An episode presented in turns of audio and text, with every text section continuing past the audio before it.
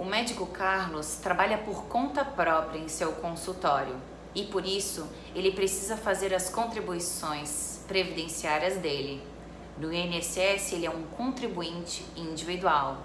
E como outro trabalhador, ele conta o tempo que falta para aposentadoria e para parar de pagar as contribuições para a Previdência. Você também não vê a hora de parar de pagar o INSS?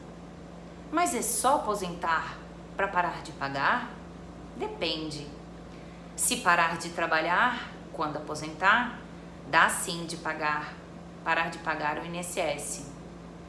Mas você deve conhecer algum aposentado que precisou continuar trabalhando ou depois de um tempo precisou voltar a trabalhar porque só o dinheiro da aposentadoria não era suficiente.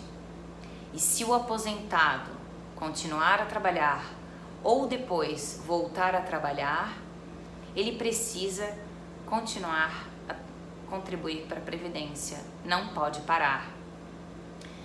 Só tem direito esse aposentado ao salário família ou à reabilitação profissional nenhum outro benefício, mas se trabalhar, tem que contribuir para a Previdência. E para achar o valor que tem que pagar para o INSS, considera apenas o valor que ganha com o trabalho. O valor que ganha com a aposentadoria fica de fora. Saber isso e pagar a contribuição para a Previdência se continuar a trabalhar ou se voltar a trabalhar depois de um tempo pode ajudar a evitar a fiscalização e dores de cabeça depois para o aposentado.